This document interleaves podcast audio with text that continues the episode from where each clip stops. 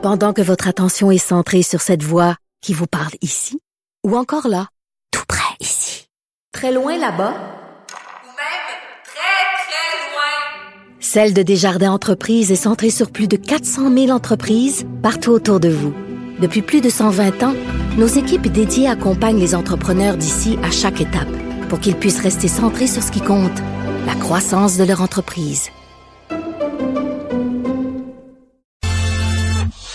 Politiquement incorrect. Joignez-vous à la discussion. Appelez ou textez 187 Cube Radio. 1877 827 2346. Alors, vous avez vu la page euh, couverture du Journal de Montréal, cette jeune infirmière de 22 ans qui a un sang-froid incroyable, Sandrine Valence-Lanou, qui s'est retrouvée projetée comme ça, euh, euh, subito presto, dans un CHSLD qui devait gérer une centaine de patients toute seule, dont le tiers avait la COVID-19. Elle a vraiment vécu une scène d'apocalypse. Elle est avec nous. Bonjour Valérie. Euh, Sandrine, pardon, bonjour. Sandrine, oui, bonjour Sandrine. Alors, euh, euh, comment ça se fait que vous vous êtes euh, retrouvée plongée dans cette situation-là? C'était pas votre choix d'aller là? Non, en effet, euh, c'est une situation dans la plupart on- dans laquelle on se retrouve. Euh, on se retrouve avec des surplus avec l'arrêté ministériel. Dans certains CIS, on se retrouve à être euh, beaucoup à faire du temps plein. Euh, fait que dans ce temps-là, qu'est-ce qu'ils font? Ben, ils essayent de- d'envoyer leur surplus dans CHSLD. OK, vous le saviez qu'il y avait une possibilité que vous vous retrouviez là à un moment donné?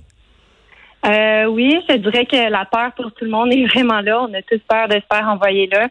C'est plus le fait qu'on n'a pas de formation. Euh, on vient de des milieux vraiment, vraiment très différents chacun. là. Vous, là, vous êtes fraîchement diplômé. Euh, vous, aviez un emploi dans une unité de natalité d'un hôpital près de chez vous. Donc, ça n'a rien à voir avec un CHSLD puis des gens là, qui sont en, avec la COVID-19. Vous vous êtes retrouvé là à quoi le, matin? Euh, en fait, moi, je suis, je travaille de soir, ben de nuit. Donc, j'ai reçu l'appel peut-être six heures avant d'entrer sur mon corps de travail. Puis, euh, c'était ça qui est ça. Là, faut, faut y aller. OK. Et euh, quand vous êtes rentré, est-ce qu'il y a quelqu'un qui vous a pris en charge, quelqu'un qui vous a organisé, quelqu'un qui a dit tu dois faire ci, tu dois faire ça? Mais j'ai partie de ceux qui ont eu de la chance. Euh, j'ai eu quelqu'un qui était là deux heures avec moi. C'est une conseillère en soins infirmiers. Là. Son travail, c'est de venir nous orienter, si on peut dire. Mais c'est pas une formation, ça. Tu sais, on essaie de démêler le tout ensemble.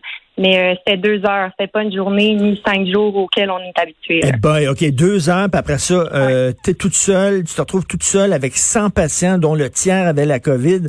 Euh, tu le savais que le tiers avait la COVID?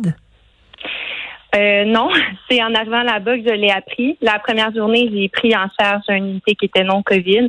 Et quatre jours plus tard, quand je suis arrivée euh, à mon travail, qu'on m'a dit, ben aujourd'hui, tu es la seule infirmière, c'est toi qui as les trois unités. Donc, tu restes sur l'unité de COVID pour l'instant, mais tu gères aussi les autres. Et là, le téléphone qui, a- qui arrêtait pas de sonner? Oui. Ouais. Euh, en fait, euh, en tant qu'infirmière, il y a beaucoup de décisions qui sont prises par nous.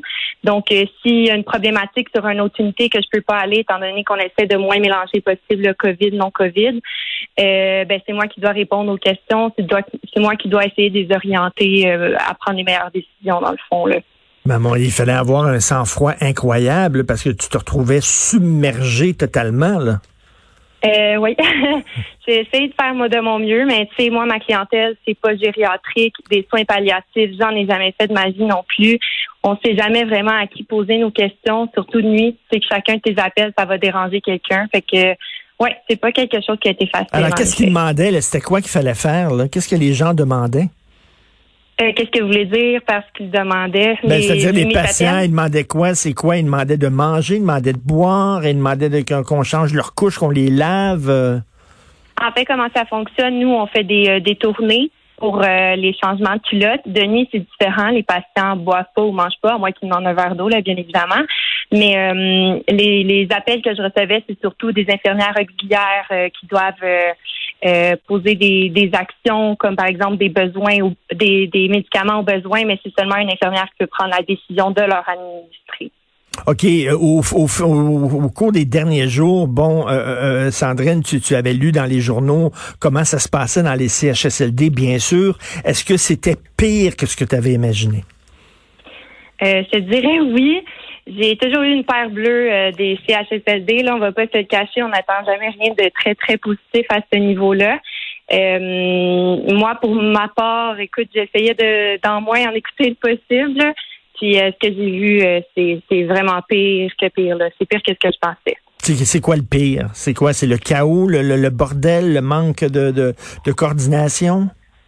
Euh, le pire dans tout ça, c'est les conditions de travail euh, des, des, des préposés, euh, le fait qu'on se retrouve à être euh, la plupart des employés qui ont jamais été dans un CHSLD, là, c'est à notre tour de gérer tout ça. Les conditions de vie des résidents, je trouve ça tellement triste.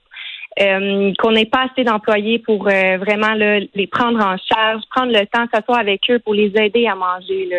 Il y en a beaucoup qui se retrouvaient à boire euh, durant toute leur journée seulement du parce qu'on n'avait pas le temps euh, de les nourrir adéquatement. OK, la, la question qu'on se pose, là, puis euh, je suis sûr que tu es très bonne dans ce que tu fais, mais la question qu'on se pose, c'est comment ça se fait qu'on a envoyé une fille de 22 ans avec très peu d'expérience?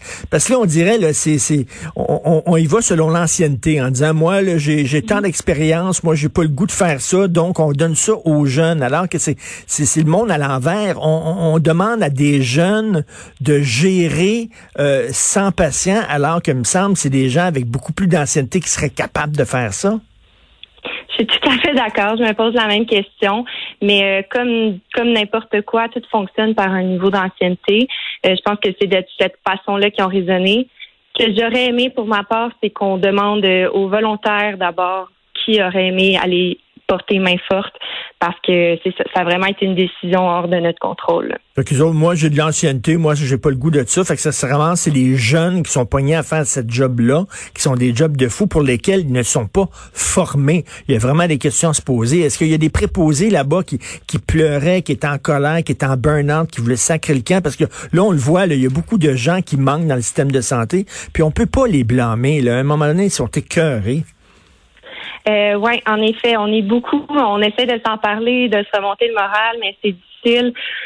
Ce qui est plus difficile là-dedans, c'est qu'on se dit, si moi je vais pas, qui va y aller, tu sais? Là, j'ai quoi, un 6-7 jours d'expérience, si je peux dire. Là. Je sais déjà que j'en sais beaucoup plus que la plupart des gens qui vont débarquer et qui n'ont pas d'ancienneté. Euh, on y va vraiment pour les résidents, nous autres. Est-ce que, tu est-ce que vous avez euh, les, les, les, préposés qui travaillaient dans votre CHSLD, est-ce que vous avez un équipement qui était un équipement de protection qui était correct là? Euh, je vous dirais non. Il a fallu qu'on se batte beaucoup pour ça. Des jaquettes, il en manque extrêmement. Ils sont très euh, comptés. Euh, que ce soit les préposés, infirmières auxiliaires, infirmières, là, la plupart, euh, c'est pas des réguliers. Là. C'est vraiment, c'est vraiment tous envoyés en renfort. Et euh, c'est quoi là On parle tout le temps là, des gens qui sont dans dans des couches, là, puis qui sont dans les excréments quasiment jusque dans le cou, là, qui ont soif, qui ont les lèvres sèches, qui ont de la misère à parler tellement ils sont déshydratés. Est-ce que c'est le genre de choses que vous avez vu? Ouais, c'est euh, une réalité assez courante. Là, ouais. Et euh, j'imagine dès qu'on rentre dans le CHSLD, euh, j'imagine que déjà l'odeur nous pogne à la gorge. Euh, oui et non. Je vous dirais que moi, je suis chanceuse. C'est un CHSLD assez euh, propre, nouveau, si on peut le dire. Là. Mais euh, c'est quand on rentre dans les chambres, je vous dirais. Là, ils sont laissés à eux-mêmes, les autres les résidents. Puis on a l'impression, j'imagine, quand on est préposé là-dedans, là, qu'on est dans c'est de la médecine de guerre. Là. Euh, un peu, on peut se dire, mais euh, comme je dis, c'est surtout le fait qu'on n'a pas de formation pour ça. Là, on, on pitch puis on donne le meilleur qu'on peut, mais c'est c'est difficile. C'est difficile. Le soir, quand tu rentrais chez toi, est-ce que tu ben, le soir au petit matin, parce que tu travailles de nuit, quand tu rentrais chez toi euh, le matin, est-ce que tu avais envie de pleurer? Tu étais lavé? euh? Euh, oui, comme pas mal tout le monde, on vit cette réalité-là. C'est difficile de, passer à autre chose quand, quand on est en congé là, euh, ou juste à la maison avant de retourner au travail. C'est très constant dans notre tête. Est-ce que c'est quoi? C'est des gens qui pleurent? C'est des gens qui crient? Les, les gens là-bas, est-ce que c'est vraiment stressant? Quand ils vous voyaient venir, est-ce qu'ils étaient gentils avec vous? Euh, si on parle des résidents, Oui, oui, les ils résidents. sont très, ouais, ils sont très, très, très gentils avec nous. Ils voient le sport qu'on sait qu'on essaie de leur donner. Euh, ce qui est difficile à voir, c'est le nombre de patients confus qui, qui dégénèrent, si on peut dire, étant donné qu'eux aussi se retrouvent à être pris dans leur chambre à longueur de journée. Là, Euh, le déconditionnement, il est très, très présent. Mais qu'est-ce qui te frappait le plus? C'est quoi? Est-ce que tu trouves que c'est c'est une façon de faire les choses ou que c'est complètement désorganisé, c'est de l'improvisation? Ah, totalement. C'est vraiment de l'improvisation. Euh, on ne sait jamais à qui vraiment se préférer, qui on doit appeler. Comme je l'ai dit, moi, je travaille de nuit. Je sais que chacun des appels pour essayer de me débrouiller, mais ça va déranger quelqu'un. Là. Euh, les trouver un numéro de téléphone, bon, à qui je dois parler, on ne sait pas vraiment. Mais là, responsable de trois étages, tu étais à 22 ans, euh, très peu de formation, responsable de trois étages, plus de 100 patients, le tiers avec la COVID, mais c'est délirant. Oui, mais ce que je trouve déplorable, c'est que oui, c'est encore pire étant donné qu'on est dans une situation de COVID, mais c'est quelque chose qu'on retrouve très, très, très fréquemment dans les CHSLD depuis tellement longtemps. Les gens ne parlent pas assez. On a vraiment besoin que ça change. Que c'était comme ça même avant la pandémie, là. Oui, ça arrive fréquemment. Euh, en fait, tu arrives sur ton, ton corps de travail, puis tu sais pas euh, avec qui tu vas travailler, tu sais jamais s'il va avoir assez de personnel. Il n'y a pas de temps supplémentaire obligatoire dans ces endroits-là. Est-ce que tu as eu peur d'être infecté? Euh, oui, c'est certain. Euh, j'attends mon résultat de test pour être honnête, puis on verra à partir de là. Je me considère chanceuse pour l'instant, je suis asymptomatique. Est-ce que tu veux tu veux y retourner? Ben vouloir c'est un grand mot, mais mhm. je sais, euh, je sais que les résidents y en ont besoin, puis euh, je, sais à quel point c'est important qu'on y aille. Donc dans un sens oui, mais non pas dans les conditions dans lesquelles on est en ce moment, vraiment pas. Donc tu dis euh, je suis sous le choc. effectivement, ça doit être un sacré choc de se retrouver là. Un très très très très gros choc. un choc pour tout le monde en fait. oui, c'est c'est pas beau ce qu'on voit là.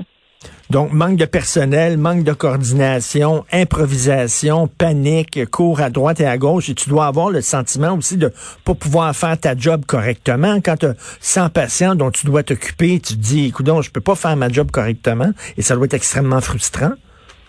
Euh, ça, c'est certain. Comme je l'ai dit, je suis pas du tout formée dans ce, pour ce genre d'environnement-là. C'est stressant. C'est stressant de pas savoir si je fais la bonne chose j'essaie de me dire, toutes les gestes que je pose, j'essaie seulement qu'ils soient faits de façon humaine. Je veux qu'ils soient traités de la façon que moi et ma famille, j'aimerais qu'ils soient traités. Donc, euh, c'est vraiment dans cette optique-là que j'y vais. En tout cas, un sang-froid incroyable. Merci beaucoup, Sandrine. Merci, c'est vraiment hallucinant. Donc, Sandrine Valence-Lanou, 22 ans, qui s'est retrouvée à gérer 100 patients, dont le tiers avait la COVID-19. Merci.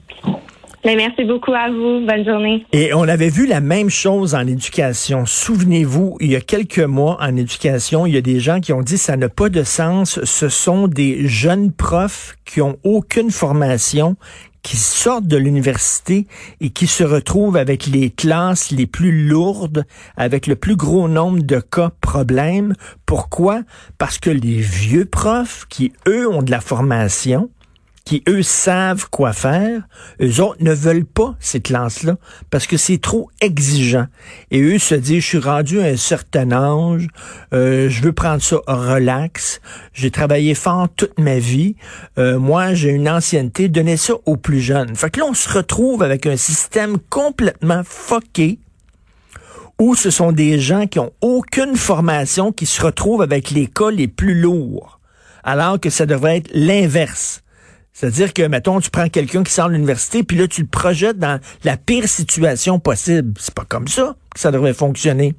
C'est-à-dire des grosses situations lourdes, ça devrait être les gens qui ont de l'expérience. Mais les autres disent non, ancienneté.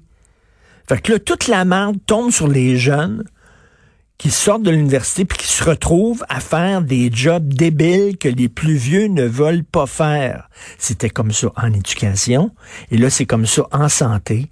La fille 22 ans, fraîchement diplômée, elle, s'occupait d'une unité de natalité, des nouveaux-nés, des poupons, super tranquille, toute cute, tout ça. T'as coup de jour au lendemain, projetée euh, dans un CHSLD. Elle doit s'occuper de trois étages en pleine nuit, sans résident.